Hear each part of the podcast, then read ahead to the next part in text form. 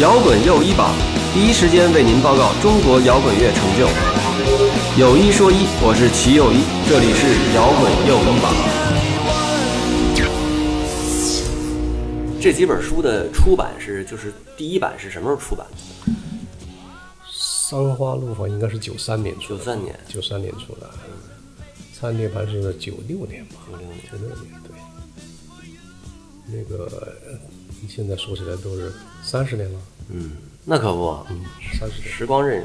那那哎，那那那个等于您从人大呃研究生读完就去了一个报社，什么报社？还是先中国教育报。直接毕业就是教育部的官方报纸吧，现在都还在呢，现在毕都还在业就去了，对啊，一毕业，其实我还没有，其实就是快毕业就已经去去报道、去去去上班的。而且，当然我因为我学哲学，我那个相对来说，我那个嗯部门比较就是时间比较充充裕吧，因为我是负责那个叫理论的版面。嗯，就是每个报社不是都是有一个综合性报纸，都有一个版面是每周一次，嗯，就是发表各种理论文章。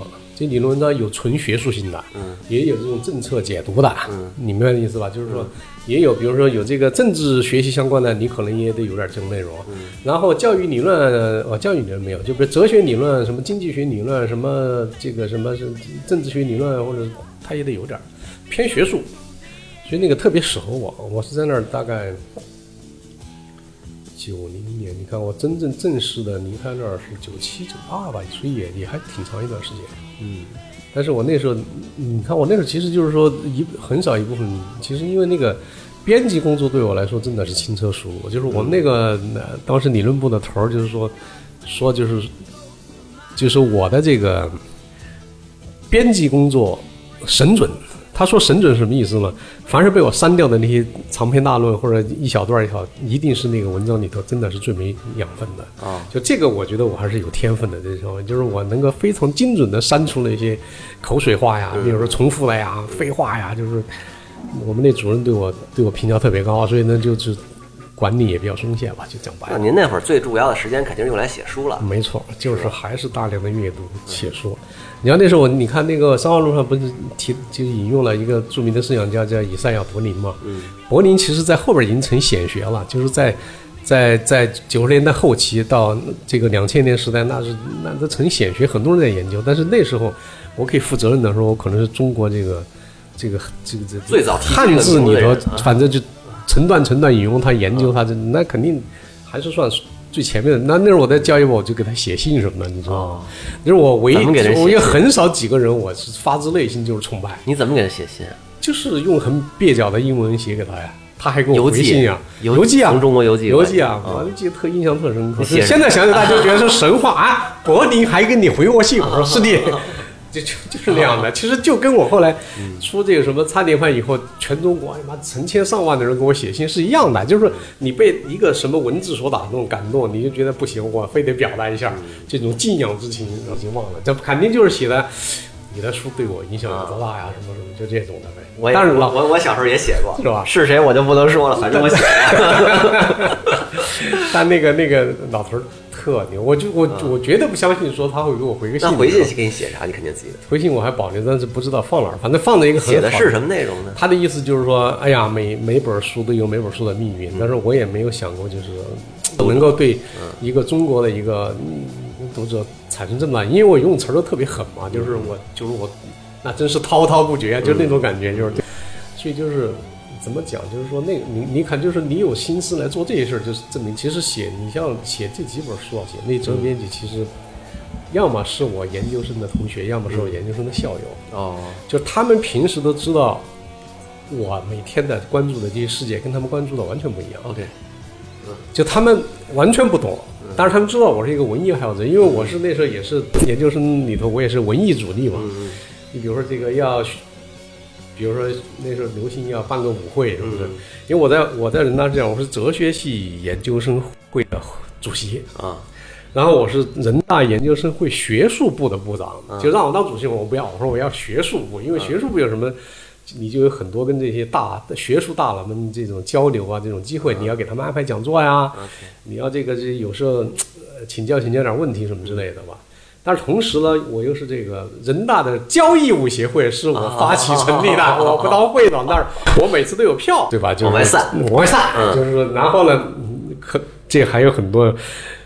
我我我也曾经交过五块钱学霹雳舞啥的，就是那你交你交给我去谁呀？学，我去学，交给谁呀？就是海淀街头的这些混混们，因为他们跳的好八，九就有什么欧阳之类的，就是很难讲，现在不知道是谁，就是当时都没有留名字嘛。嗯然后我就来负责组织，说这个，这老师来了，你看我也交了五块钱啊，大家交五块钱，就是周末来学三周，哦学三场，啊各种舞，哎，这可好玩了。就为什么就怀念八十年代了？八十年代就是说。真是无厘头，你知道吗？人大研究生会学术部部长，然后我来召集大家一块儿来学霹雳舞，嗯，就特别搞笑。但是你想起来，在那个年代又是非常正常的一件事儿。商花怒放不是那个不是那个《蔡文列涅盘》那本书，您是怎么想起来写的？那本书应该说是对后来摇滚青年影响最大的一本书。是因为灿其实灿涅盘跟山花怒放比，就是比较通俗嘛，就说白了讲的是人的故事嘛。嗯，写那个书啊某啊，个乐队，我跟你说啊，就是其实写这些书，就是为什么就是说是总的说来都是。就是用他人之酒浇心中快快慰嘛，就是其实就这个，就是其实就是这故事我还很少跟你讲过啊，就是说为什么你看那个参涅盘的这个这个后记里头，我有很多我就一看这个人很压抑，啊，其实那时候就是我人生中比较痛苦的时候，就是在报社上班的时候，不是在上报社上班，然后觉得没前途，啊，一个体制内的报社，就是就觉得，然后又我看啊，应该是刚生完孩子，哦。就觉得特别屈辱，就是你你想你是一个按部就班、认认真真，就是你上学，就说就是跟现在很多人觉得我这是去国外留学回来，每个月挣呃一万块钱、八千块钱，那我去国外干什么？对呀，我也这房子我也买不起，我就奋斗一辈子，我可能都就其实是类似的困惑了。就是说，你觉得个你你给孩子他妈总不能吃国产大头奶粉吧？你总得给买点什么日本奶粉吧？嗯嗯可是他这个人生就要屈辱你，他说你想给儿子买一个日本奶粉，你都得掂量说你能买得起几瓶儿几罐，这个真的很屈辱。嗯，反正说实话，就是说那个就是那个时候确实是有很多类似的，就其其实就是还有就是这个这个这个，就是我的那个那那那那那时候什么，呃，就是你比如说你想买两本外文书看，你真买不起啊。嗯，那真的是就是说，嗯，那对你人生中间有时候咱们现在永远就老觉得说，哎呀，钱这东西算什么？但有时候真的钱真的要算什么？这个咱们不能就是说就不负责任的，然后跟告诉说小朋友们说啊，钱算什么呀？这个我觉得实实在在就是，嗯就是有时候它确实会。确实会形成对生活的莫大的干扰，它确实会有这个问题。所以那时候其实心中当然不仅仅是钱，就是你刚才讲到的，就那未来咱们就这样下去了吗？就是你会有很多的这种困惑会发生，但这种时候你你突然又会觉得说你又不服，嗯我也真不能就是为了钱我就去做什么吧，嗯还是那种劲儿还是有，所以实际上就是说，当然还有一个非常非常重要的就是说，所谓这种美国这种 alternative 另类的 grunge 这种音乐，其实是真正伴随着我们个人成长，我们能看见的音乐形式。就是它的诞生的时候，对它的已经开始没错就是说嗯他从一开始出来，他唱的那些东西跟你当时的那种心境，跟全球的那种形式实际上是挂钩的，这是很难得的。因为过往的东西，我们曾经喜欢的那些大师们都是过去的，跟我们的生活其实没关系。你只是为了补好摇滚乐这个历史课，你得去听他们，从中吸取营养。就像你去看经典的著作，你看这个《红楼梦》，看看《三国》，是吧？你你是从那个角度吸取营养，但是它不是伴随你成长的。但是 g r u n 这种东西不一样，就是你在你你前面该补的课都补到了以后，突然来了那么一下子，让你觉得哇，这这这个人唱的就是我今天现在此刻的心情，那是不一样的。所以那个就是，然后突然有一天他妈他啪一枪把自己干死了，这种呃巨大的那种冲击感呀，那是不一样的。就是，那你那一一样的，就是说。然后你再回头去看看他的歌词，想想自己的这种心境，然后看自己周围的，你会觉得哎，啊怎么会这么合拍呢？就是这这这提供了一个巨大的出口嘛，就让你觉得说啊，人生的很多事情是可能其实就这么简单。所以那个书是在极快的时间之内，然后那个那个当时在美国出的跟关于他的书不多，就几本书。然后呢，而且最重要的是，当时我我我我我成的那是九六年的时候，我成了中国绝对是中国最早上网的人之一。嗯就是一批人，中我觉得北京可能有几万人在上网，嗯那我去上网。我上网特别偶然的机会是我知道，在清华大学和中国科学院是唯一有互联网接口的地方。嗯，那当时怎么去？后来才有了所谓的银海威在在。后来怎么上上的呢？你就听我说吧，就我我认识一哥们儿，这哥们儿说，我认识清华的一个博士，就博士那儿能够上互联网这东西。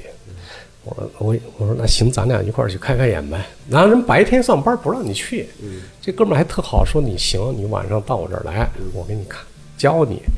那时候还没有什么这个 Google 什么这都没有，那时候有一个就是带搜索的导航叫 Netscape 还叫什么我忘了，反正就类似这这种名字，嗯啊，就手把手教我怎么上网，嗯然后上网我第一条就是搜索的东西弹出来以后，我哟那种兴奋的感觉，你知道吗？就觉得我这一晚上就没走，我就在那儿待了一通宵，然后就是那会儿在网上都能搜着什么呀？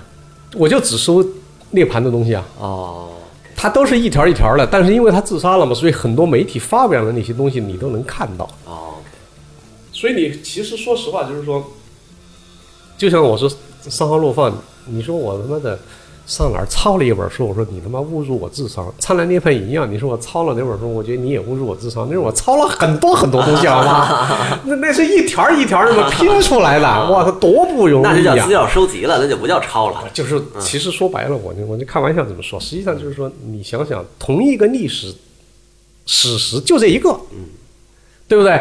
你要做的是对这个历史史实用你的方式去表述，嗯而且对不对？你不能说这事儿放在那儿，你写了这事儿，你就在抄着，这个这个太不公平。就我，而且我觉得这对对智商的侮辱。那个年代就是说，我在我跟你说，我在那个时候，那个那个写写《上海路放》复印复印了妈一墙高的资料，我在那个清华的那个。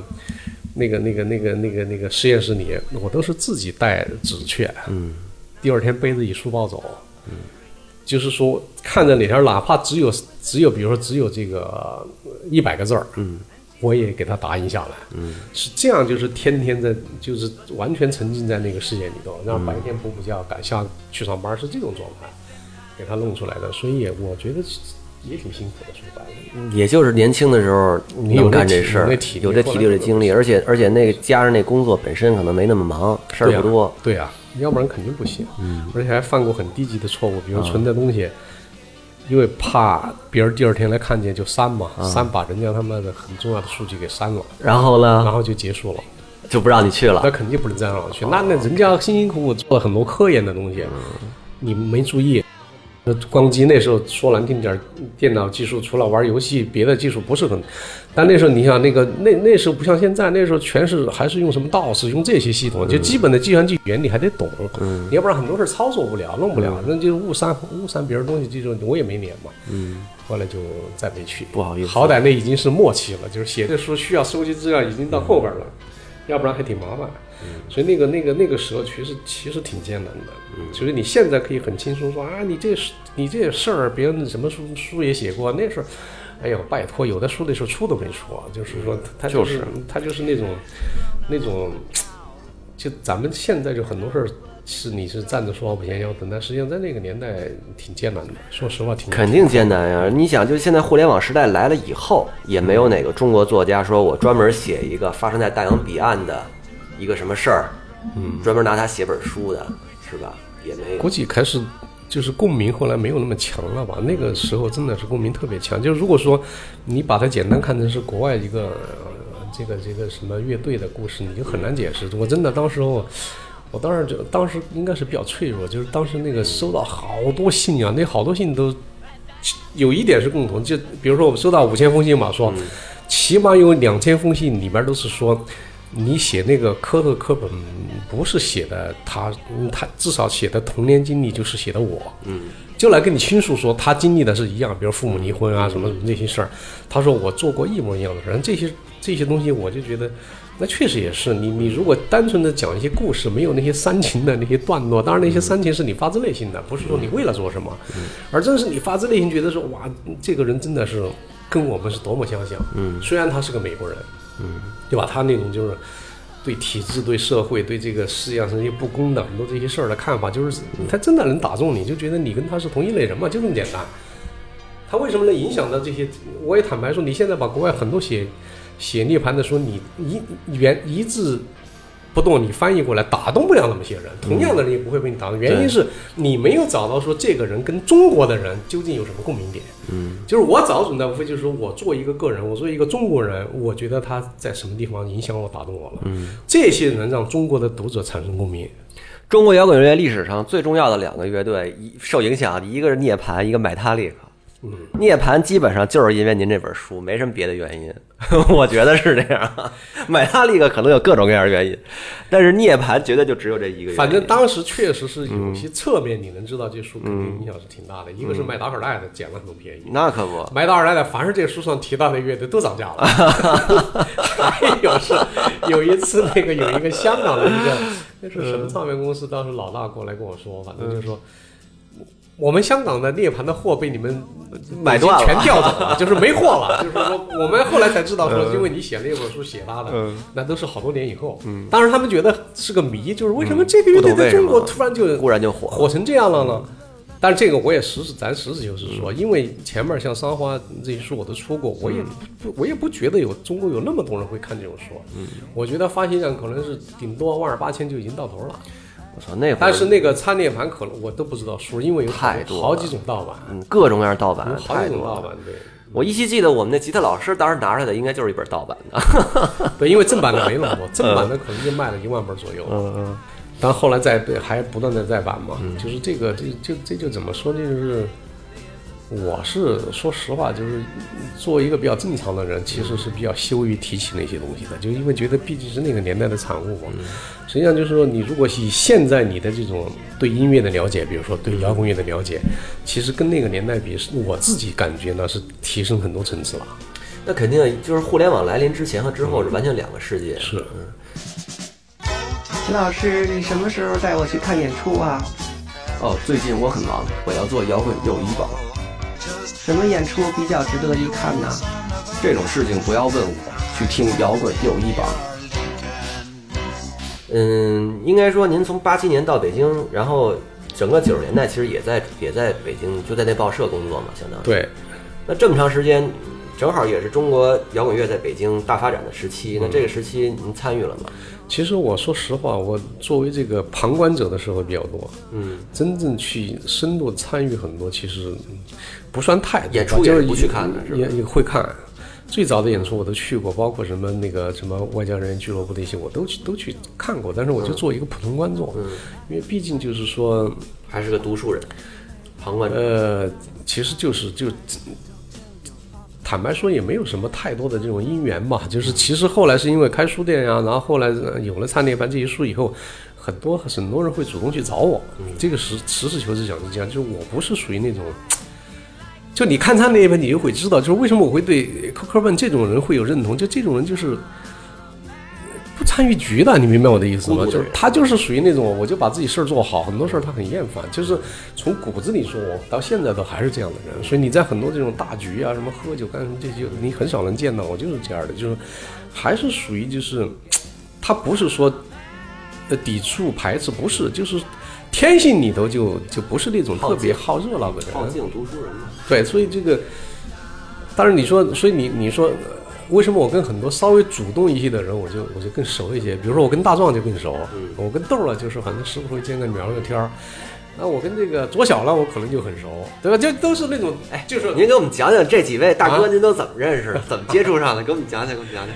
左小了一直坚定的认为是他卖打口袋的时候，我是他的顾客。对啊，当时跟我们都是这么说的。但是我跟他说，嗯我我买打口袋啊，我我我估计还真不，咱俩还真不是这么认识的。嗯，因为买达克带的，我有非常坚定的老板，像那个这个这个五道口一带什么老高兄弟啊，嗯什么赵军儿啊，那那后来那些都是小孩儿，叶阳什么的根本排不上的，就 就这些人，这些人进货，呃基本上是最后定价是根据我要了哪盘来定，你明白那意思了吗？哦，明白了。他不是说说这这东西说卖给你就不是，就是都是，又到新货，啊，你看看，帮我们定个价不是，就是你来挑呗。啊。他不会定让你定价。我去一看，这属于还行吧。嗯我来的时候，他得记个字儿，哦记一下，哦哦大概就说，我操，你看这豪放，好好都都都喜欢这个喜欢这个，你这你听得了吗？没意思。所以就是我一般呢，就是有比较特殊的待遇，所以你这左小这种呃街头贩子这样级别不够，我是跟批发商打交道。你给我们讲讲怎么认识的这几位，这几位大哥。左小，那那那那您印象当中跟左左肉怎么认识的呀？应该是啊，嗯，当时那个他跟老爱两人还是谁做了一个黑皮书，艾薇薇吗？对，嗯，那个就是黑字儿上面写没有吧？那会儿他们应该还那会儿他们就认识了，那会儿他们就在一块儿很早了，很早是吧？应该是，反正就是做了一书，反正那那会儿他上面就是去东村了吗？就摇滚两字儿了，东比东村早，嗯东村已经成气候了。嗯，东村就是他自己没成气候，但是艺术家已经成气候了。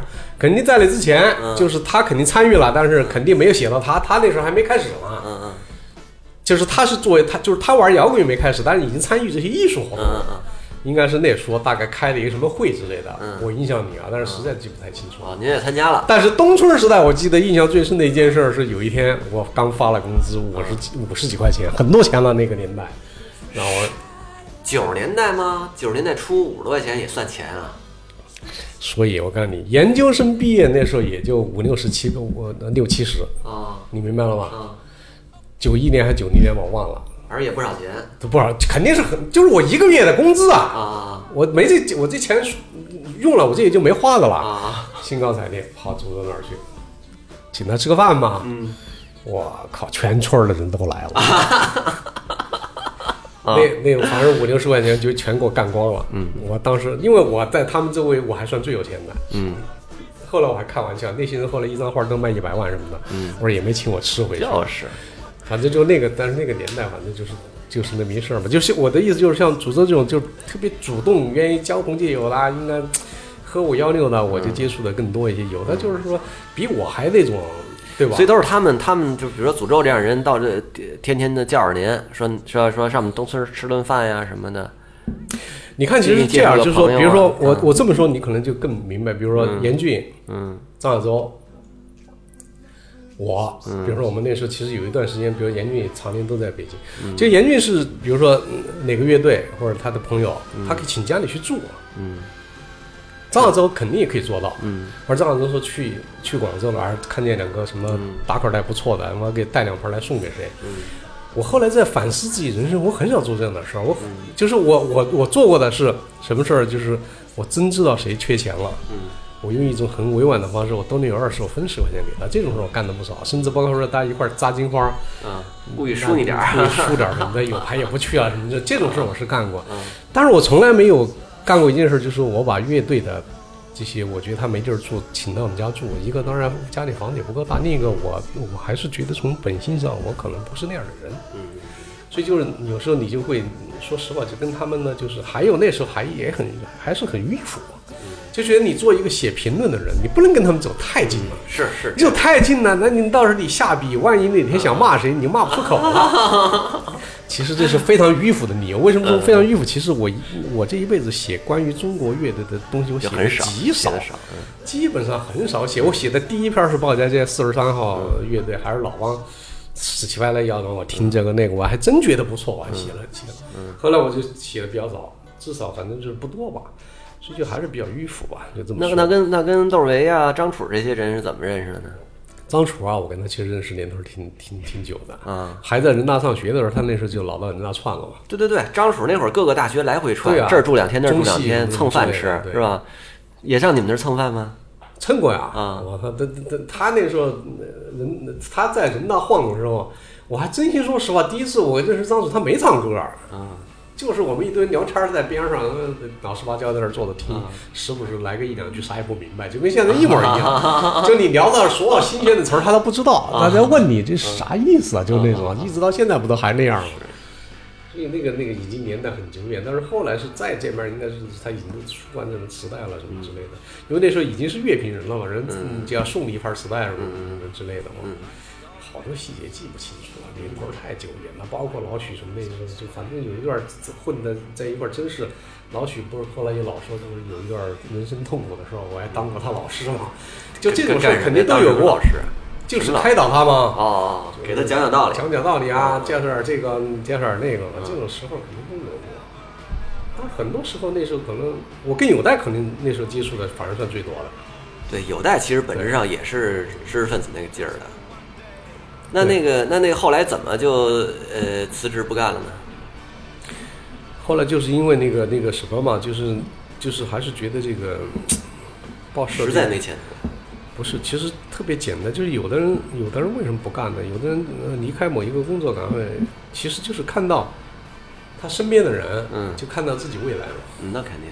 其实我我对我来说，这个就是特别真实。就是我我我当时都想过，你让我当我们这个理论部的主任，或者让我们当这个报社的主编社长，你你会享受吗？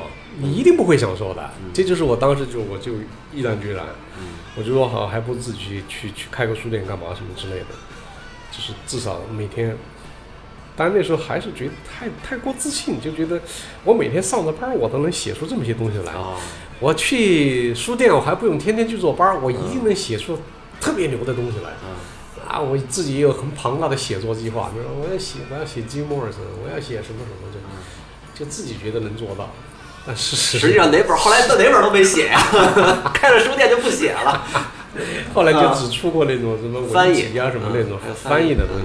翻译这件事特简单，翻译是我认识到一个一一一一件事儿，就是说，你比如后来翻译什么秦宰漏啊，翻译那个上车主人，是因为我觉得中国的音乐里头缺这种东西。嗯。翻译上车主人特简单，就是我说很多人都在抱怨说玩摇滚太苦了，嗯，但是你看看上车走人。什么叫苦？啊对，什么叫苦？就是一这今天听起来了不得不得了的摇滚乐，你们觉觉得都是怎么出来的？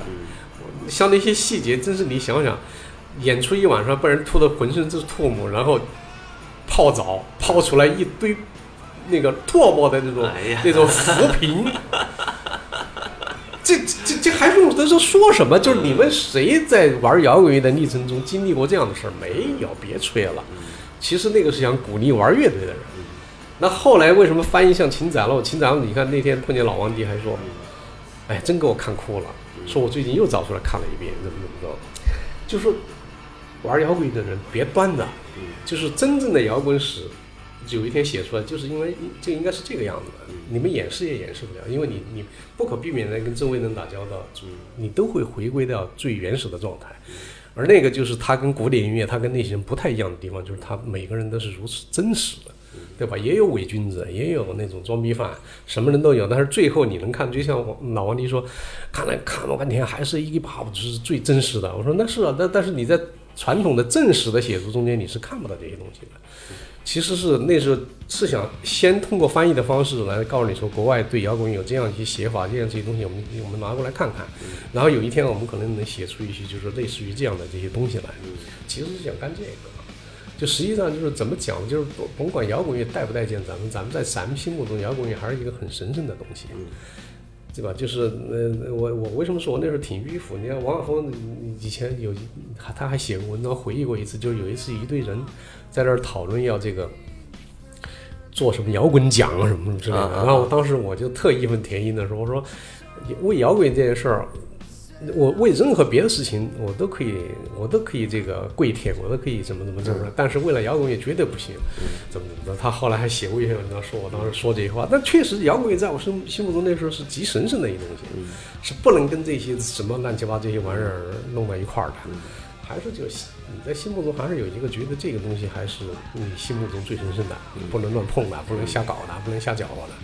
说事实上，你看你你一直到现在，我说我在音乐行业我也混过几个岗位了，嗯，当然我基本工作还是做跟跟视频、跟电视节目、跟影像有关的事儿，其实我的基本工作是，但实际上在在在做音乐相关的很多事儿上，我还是相对来说还是比较谨慎，嗯，就是我还是觉得，哎呀，还是要做点更有意思的东西，再把我名字放上去吧，属于这种。其实其实郝老师职业生涯上一个最大的一个一个一个叫什么一个跳跃及转折，其实就是从开那书店，书店本身肯定是不挣钱的，是。是吧？然后从开书店一下就蹦到去香港上班去了，是吗？呃，还是在北京，但是在在 MTV 嘛，就是我说的那个 MTV 中国网嘛，嗯，那个也是，反正作为最早的这个互联网的这个这个参与者，嗯，然后我们今天还混到继续在创业，其实挺失败的。没事儿，你知道为什么吗？就是因为当时大家现在特别有名儿，什么薛蛮子什么这些刚回国，这些我们到当时都接触，你知道吗？就是说，但是我们从来没有受过一种训练，就是说这是一个创业的时代。嗯，因为我们一直在打工，要么给这个体制内打工，要么我们在一给一家非常正规的那种大的这种公司在打工。因为我去 MTV 那家公司叫 Azure Content，跟新浪同一天上市的。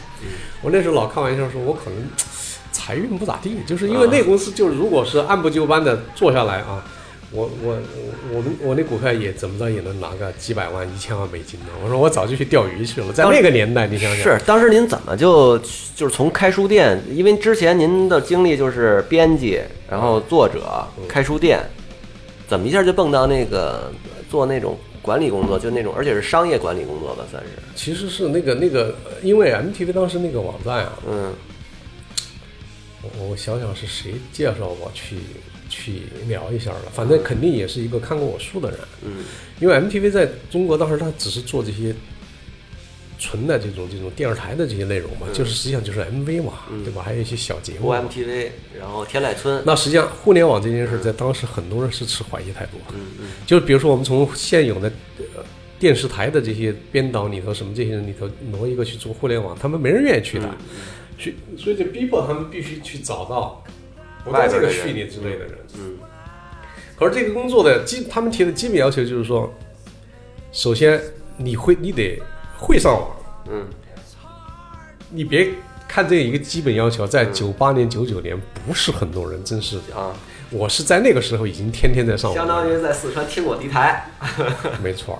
另外一个，他们面试了很多人，但是有一个关键问题是，当他们问到这些人说，你平时最喜欢上的是哪个网站？这些人都回答不出来。那您当时怎么？这是我后来听说的啊嗯。后来他们就来问我，其实我是很真实告诉他们，我说我最喜欢的一个一个这个网站叫做 Addicted to Lies，就是就是就是什么对噪音上瘾那么一个啊 .com。这个网站现在已经不存在了，这网站听这名儿就已经是非常小众就是另类的了，对，就是那嗯种专注的做跟摇滚乐相关的这些事儿，采访的都是顶尖乐评人哦那种的。那个那是因为那时候其实搜索系统已经在了，就是我也是通过各种东西，我常年的每天我去听他，他那时候会推一堆，每天都会有一堆新的文章。那会儿还没有翻墙这一说呢，那没有啊，那会儿是全世界真正的互联网真正互联网时代。上海就能上。然后那个那一哥们儿一姐们，他们俩他们是从 MTV 的台湾网站已经先建立了，他们俩人是代招人，这俩相互对抗了一眼。后来我才知道，其中那个那个女士，是从美国回来的，专门专注于做跟音乐相关的互联网内容的。他后来跟我聊说，他这个就是说你的这个你的这个这种发现和这种专注的这种能力是，他说我我就是我就在台湾，好像听起来好像比大陆在互联网上走得更。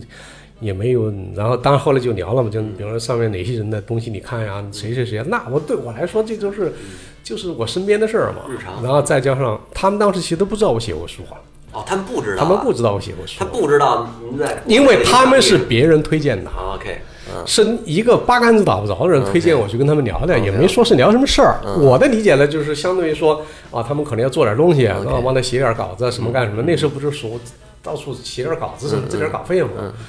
就就去，实际上是那天后来用他们的说法说是，嗯反正跟我们聊晕了。嗯，就是说你整个这个对互联网这个，因为我那时候你想我九六年上网以后，我就一直觉得这东西是个好东西嘛，都是当中国。开始用钱可以上网的时候，我就已经我成了第一批嘛，所以就是这个这个，你也你也可以说是幸运儿吧，对吧？就是说正好就这么有一个机缘。那对我来说，我为什么要去做这件事儿？特别简单，就是说我去那儿上班，我领到的工资一个月的工资是我开书店一年的收入，就是肯定的呀，外企大外企，而且要养孩子，对吧？就特别现实，就是没有什么光明，没有。书店后来还办了两年，办两年是因为那个，是因为那个房东就像现在一样，就每年房东都要翻倍的涨，根本承受不了嘛。你是让我一年赔两万块，我可以赔；你一年让我赔十万块，我真的赔不起啊，对吧？所以就真的就是就给它关掉了。我看我看您在那个那个 MTV 他们那儿，除了做那个网站，其实后来也改做节目，做节目制片什么的，策划类的东西。没有，那是后来去了星空了。其实我在在那个公司，我其实不是管一个网站。嗯，我第一前半年是管一个网站，就是 MTVChannel.com 那个网站现在还在了。嗯，然后我后来又代管那个 e Online，就是美国那个娱乐杂志嗯，Entertainment.com 那个那个那个我也管。到最高峰的时候，我管四个网站。在中国区，对，呃，原因特别简单，就是说我们当时做的 MTV MTVChannel.com 是全亚洲其他地区所有网站的嗯点击量的总和，对吧？那时候我印象大部分点击量都是从内地来的嘛。呃百分之九十九吧，嗯就是说我们我嗯因为我们那时候我我我因为就是我我还是觉得我比较适合或者比较愿意跟年轻人一块儿做这些事儿好玩的事儿。因为我们那时候专门有一个标有一个栏目叫做“乐评腰不疼”，就是站着说话不嫌腰疼。那个里头就全是就是反正是这你也不行，那你不行，就全是这种，就特别像现在这种互联网的这种这种这种这种形式。对，这逮谁怼谁，反正那怼的呢有点意思，好玩儿，你不会真生气。所以那个年代其实就已经是用这种方式在在在在做做这一类型的内容。所以那时候那个那个实际上到每年年底开会，这个。年度总结的时候，我们那个数据都是别人的比比别人高出特别特别多。当然也有人口关系，你比如说像印度本来那时候更不发达，对吧？然后你像什么新加坡、韩国互联网发达，但是真正关注音乐内容的人基数你就少了。我们这儿就是说难听点，光北京地区就把他们全干了。所以就是说那个还算比较做的还比较顺吧。但是后来那家公司特别可惜，那家公司就是说。就是两千年的时候，股灾的时候，就是股价掉的特别厉害。嗯，跟新浪同一天上市，价格都一样，十五块多美金。但是新浪他们是经过那个最艰难的时期，慢慢又起来了嘛。嗯。但那家公司他们就决定就把它摘牌了。嗯。所以我这个千万富翁就没当成。我好像错过了好几次这样的机会，就不止一次。啊，包括我上一个工作也是这样的，就错过了这个，是发不了财吗？这辈子啊。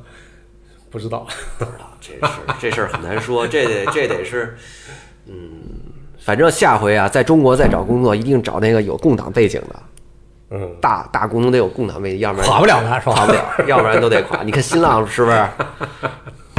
呃，有意思。大家好，我是丁薇，我是万晓利，我是郑钧，我是谢天笑。有一说一，有一说一，有一说一，有一说一，尽在摇滚又一榜，尽在摇滚又一榜，尽在摇滚又一榜，尽在摇滚又一榜。后来您又去那个星空，然后等于就是在星空那儿做制片人了，也是做内容，但是就是做这个节目方面的内容了。对对对，那个就是做专注的做电视节目了。嗯，那个其实非常有意思，那个就是。怎么讲啊？就是说，真正的中国的所谓严格来讲制播分离，就是说，然后呢，做内容的团队专注的是做内容生产，不要管别的事儿。嗯，其实就是从那个年代开始的。所以你看，后来包括湖南卫视的很多这个、这个、这个、这个什么选秀什么这些，其实都是在星空培训被星空培训过的团队在做。哦，是吗？对啊，你看现在，包括现在这个这个好声音的那个灿星的那些人，当时其实都是孙星空的徒孙辈的人。您怎么后来不不接着干电视啊？干电视其实还是一直在干呀。说说实在是一直在干，但是就是说，那个我把这些事儿分得特别清楚。这些事儿就是你的一个饭碗，嗯，就是你你那个就是就是马克思韦伯说的这个职业跟置业，嗯，就是你真正在乎的事儿，那是你你不一定拿它当饭吃，嗯。就是有一些事情是你要去维持生存，你要这个养家糊口，对吧？那你要去做打一份工，做一份工作。嗯。但实际上就是说，那个、那个、那个，也就是仅它的意义就在那儿，它就是你这个生活的一个必要的这个一个一个一个一个工作。对。行，我们我们为什么最近这个约郝老师一约就能约上呢？因为我现在也在郝老师这儿做节目。是是是吧？我我记得这很久以前也约过我，但是没没没弄成。我们那个我我呃，我跟大家也说一下，我们现在这节目的摇滚游戏榜这节目的视频版本就在郝老师现在掌管的这个岁月这播呢，是吧？我们那个呃，目前是一周播一播一小段儿，对，节目非常好，我觉得能够能够发挥这个七优一的这个长处啊。其实就跟我做视频的是，呃，跟跟做音频的是一样的，嗯只不过就有人拍着我们聊。现在这这这边支几个机器，我跟郝老师也还是这么聊。是是是是是，哎呀，跟郝老师做节目就省心，什么都不用说，我就听郝老师聊就行了。其实呀，我我我觉得，其实那会儿您要是继续当大学老师，挺挺适合您的。其实现在回想起来，就是如果我是跟我好多这种同学一样，就是如果我在学校里待着，我肯定在，如果从个人创作的角度，我肯定会会写很多东西。当大学老师，嗯搞搞研究，教教课，相对来说环境也单纯。这个就是历史的误会吧。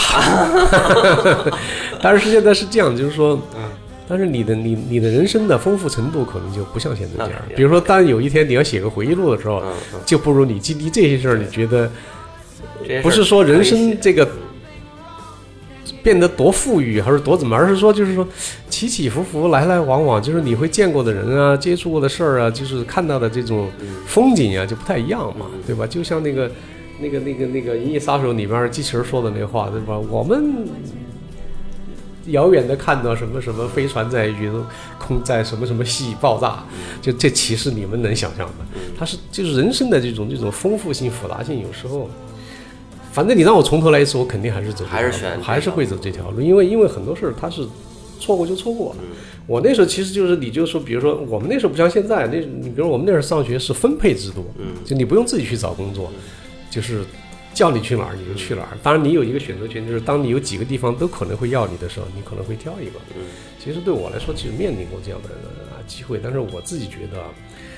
因为比如说去某一个地方，就会有一个你没去，但是有另外一个人去了，在二十年、三十年以后也，你再见到他的时候，你会觉得你的选择是对的，真的我能理解这意思，因对为最后那个你经历的东西都会落到你身上。没错没错。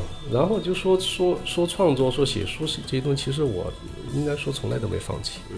我今年之内争取再写一本儿，会出一本书吧，出一本什么书会？出一本书，这个暂时保密啊，暂时保密。是自己真写的，还是译作，还是编的？自己写自己写啊就是跟摇滚乐还是有一定的关系，但是可能不是那种特别客观的去描述谁，而是说比较主观的，就是说，就是、呃就是会坦白说吧，就是我想写呆包野，嗯，但呆包野有很多的传记，很多这些东西对我来说，其实我看到以后，呃，对我来说已经不构成什么新奇感觉了。嗯但是我一直想感谢这这个人，就是因为就像我说，我人生第一盘这个这个摇滚乐的磁带就是买的他的，而且是他的精选。而这个人在精神上，就是甚至在对职业选择上，或者是如何对待这种，比如说这个这个这个如何看待这个名利场，如何这种在这个呃圈儿里头、如何自处，甚至说更说的更这个更更。更怎么着一些，就是如何超脱地球去看事儿。我觉得他对我的影响非常大。嗯，其实到你一直到最近，你都会看见呃，这个马斯克那个那个那个发射他的这个重猎鹰是吧，都是跟大家报也是有关系的。嗯，而你会看到，就是像大家报这样的人，他他他去世以后，很多人都没想到说，为什么全世界那么多的人，就是。会出来，就是说讲他对自己的这种影响，我觉得是非常独特的。就是他对中国听众来说，相对来说不是那么熟悉，就是很多很多听摇滚乐的人，其实都不是那么的热爱他。但实际上是因为大家对他都不是很了解，所以我是特想写一本书呢，就是这是完全是我个人的，就是我发自内心，我觉得我要我要表达我对他的这种感恩。您写《大 a boy》肯定特别合适，因为《大 a boy》我觉得在摇滚乐历史上序列里边也是一个，就是他可能是特别文文化属性的一个摇滚歌手。是的，嗯，他他其实嗯他怎么讲，就是喜欢他的人都是属于那种痴迷。嗯当然有很多人对他是有是有距离的，就是觉得他对对自己有距离感。那这种距离感的产生很多是由于不了解，嗯但实际上就是说，这个人远远不是大家表面上看上去的那么肤浅，他是一个极有深度的人。我说的是极有深度啊，就不是说那太好了，这书里肯定能体现这些东西。对，我一定会，我一我一定会特别认真的写这些东西。这东西不会是一个特别长篇大论的东西，可能是一个小册子或者什么，但是我一定会。其实，其实我那时候那时候写书，我讲过，就是说，写书这件事儿，包括我觉得，包括你创作也是这样，就是有时候是表达，有时候是想寻求共鸣，对吧？就是这个有时候动机其实特别简单，就是说嗯我那时候说我写是我想追究自己为什么变成这样儿，嗯，就是呆包也其实是导致我变成今天这个样子的一个非常重要的一个一个原因，嗯就是说。有些时候就是艺人或者像你写写文学作品，就作家，有些作家对你的影响，嗯，是你很难去条分缕析说讲清楚这件事儿。嗯但是当你自己坐下来认真的想的时候，你会发现，潜移默化你，它影响你特别特别多。你身体里有一部分其实就是他，真的是这样，或者你至少你会觉得说，你有时候你你你你可能面临某些事儿的时候，你会觉得说啊，换成大卫鲍伊这事儿他怎么办？不一定是那么直接，但是一但是一定会觉得说，就是这么多的选择，你为什么会变成今天这样子呢？你为什么选择这条道儿走，不选择那条道儿走了？为什么你家里的？呃为什么你会就是戴包义的每一本书、每一篇文章，你你都会想看，你都会要收集来？这一定是有原因的。这一定不仅仅是说他的音乐曾经打动过你，而是说这个整个的这种。所以我想去探究这事儿，你明白意思吧？明白因为就是变得会比较主观一些，但是我觉得我会特别用心，就是我不会想写一个单纯的传记这儿去写，因为我发现很多很多的这种这种这种这种人生中的巧合什么之类的，就是比如说你每一次就是，尤其最近几年，尤其他去世以后，你会在全世界任何一个地方，就是你不经意的就会听到他，就是郝老师，我就问一个事儿，大卫鲍伊晚年信的那到底是什么宗教？他一他不是他最后一定是，我我觉得他最后一定是信了一个什么宗教？他不他不会，他你你像像 Black Star 这样的东西会出来，一定就跟宗教没关系，他是彻头彻尾的一个怎么讲？就是你如果说有宗教是他自己自己创立的一个什么，不不会，一定是这样。他年轻的时候是一个非常虔诚的。因因为伦敦从来是一个受这个佛教影响很深的国家，他也练瑜伽，你也练什么？但是 Black Star 包括 Black Star 最后的那些 MV，你去仔细看，你就会知道，他他最终并不是靠这个在活的，他以他是自己内心有非常强烈的意识。我老觉得他呀，还有麦当娜他们这几个人，应该是有一个什么秘密宗教，但这个秘密宗教应该不是那种公开的，应该不会，应该不是，就是没有专辑写到这个事儿，国外也没有人这么。其实你其实所有对他的探究，包括他自己的表达，你都会看见。其实他年轻的时候有个写过非常非常多这种跟宗教相关的这些作品，但态度是非常明确的。别的人我不敢肯定，但呆包也一定一定一定不是这样的。他还是在这方面，他还是一个就是就这么说吧，就是说，呆包也是一个左派、右派、中间阶层，在他死以后都会，就是你很难接受他的人，你非常难以置信，就是一个极右组织也在怀念他，嗯同时一个左派的团体也在怀念他，然后那么多的普通人也在怀念他，就是他他就是这个人是超越了非常非常多的东嗯西，就是说我我我我现在只能说我也想探究他对我的这个影响的过程中，我也想探究，对对我来说，我也从来没没有那么清晰的，就是就是知道他是一个什么样的人。嗯，我也想通过这个过程，其实是是想去更深度的去了郝解。郝老师，我就我就请求您一个事儿，您写这本书的时候一定要帮我们一这个查一下国，我觉得国外一定有人写到过这些东西。大卫鲍伊晚年到底是不是有没有宗教信仰，或者他如果真的有宗教信仰，他是不是有什么秘密宗教？这个呃以我现在看到的东西来说，没有是吧？那麦真的那麦当娜有没有啊？而且麦当劳不了解，麦当劳我不敢说，但是他是肯定没有的，他是可以非常确切的说没有，但是他一生中他曾经断断续续的这个信过很多东西，这个我会提到，就是跟这一块我会提到，就是他年轻的时候，他们信过一些比较邪的东西，嗯，就是非常就是不是这种正正规规的这些东西，就是比较。但是那个人影响到的不止他一个人，那个人影响到非常非常多的人，在那个年代里头。但是这是后来大家都不太愿意提的事儿，就是年轻的时候很多人受这个影响，但是大家后来其实都不太愿意提，是因为后来这个这个这个人本身变得比较像这种比较邪的。那他最后一张 Black Star 那那个这 Black Star 是代表什么呢？Black Star 到现在为止，大家的有都有不同的看法，但实际上呢，就是 Black Star 的整个设计是设计师在里边起了非常大的作用。但是这个 Black Star 一定是有出处的，这个我会写，一定是有出处的。就是这个 Black Star 究竟指的是什么？有一种解读方式是跟你类似的，嗯，有一种解读方式跟你撒旦崇拜嘛，哎、不是，这个太对他来说太浅了。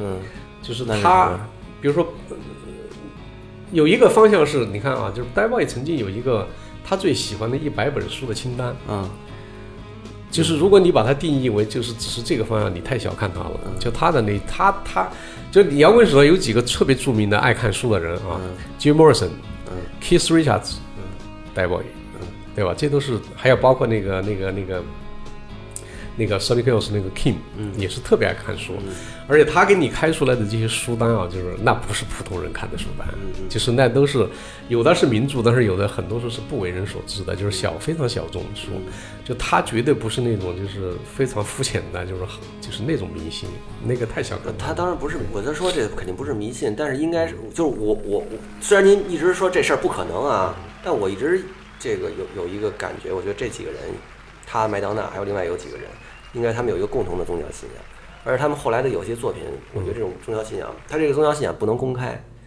有一点反基督教，有点反正我觉得没有，因为他的宗教态度非常明确。是吗？在在他在他已经已经他已经很多作品都是已经非常明确的唱了这件事，而且你去嗯看看他呃晚期的这几个 MV，你就会知道，就他对这种事儿是有非常非常决绝的态度的，嗯，也是非常明确的。行，那我们就等着看郝老师最后这本书了。好，哎呀，这可以啊。呃，那行吧，那我们就我我们就先这么着，然后有机会郝老师再跟我们接着聊啊。我倒是觉得有机会咱们可以做个那种纯谈话类节目，可以啊，可以啊。聊聊什么共同的，比如说最近的话题啊，什么社会上话题也好，音乐类的话题也好，比如说谁要是最近出什么事儿了，比如我们可以坐一块儿讨论一张新唱片什么的，是吧？靠谱，可以。挺好的。好，谢谢郝老师今天跟我们聊这么多。谢谢谢谢。尤其是郝老师年轻的时候那经历，是不是没跟别人说过呀？我看反正我在网上没见过。好像是没有，没怎么聊过这些事儿，没怎么聊过这些事儿。好吧，谢谢谢谢郝老师，行嘞，回去再见。下次接着聊。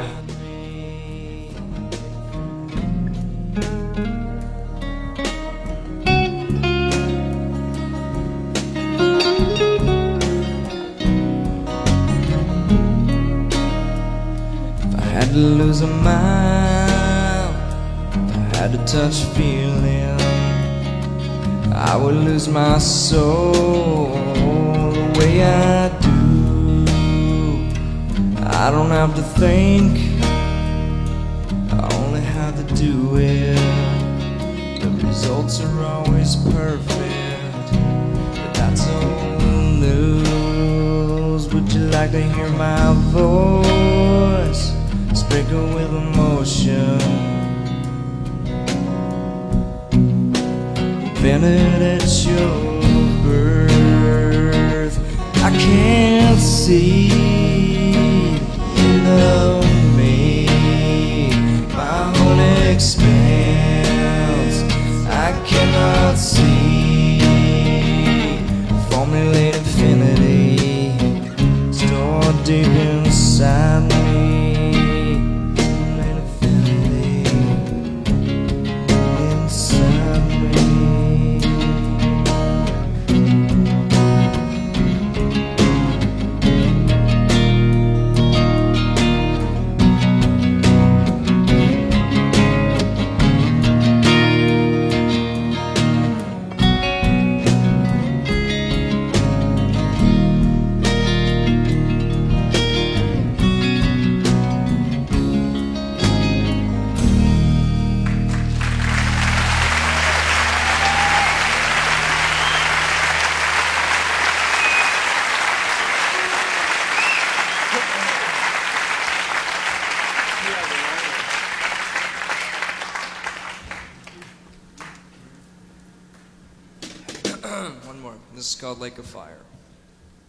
these songs are off their second record.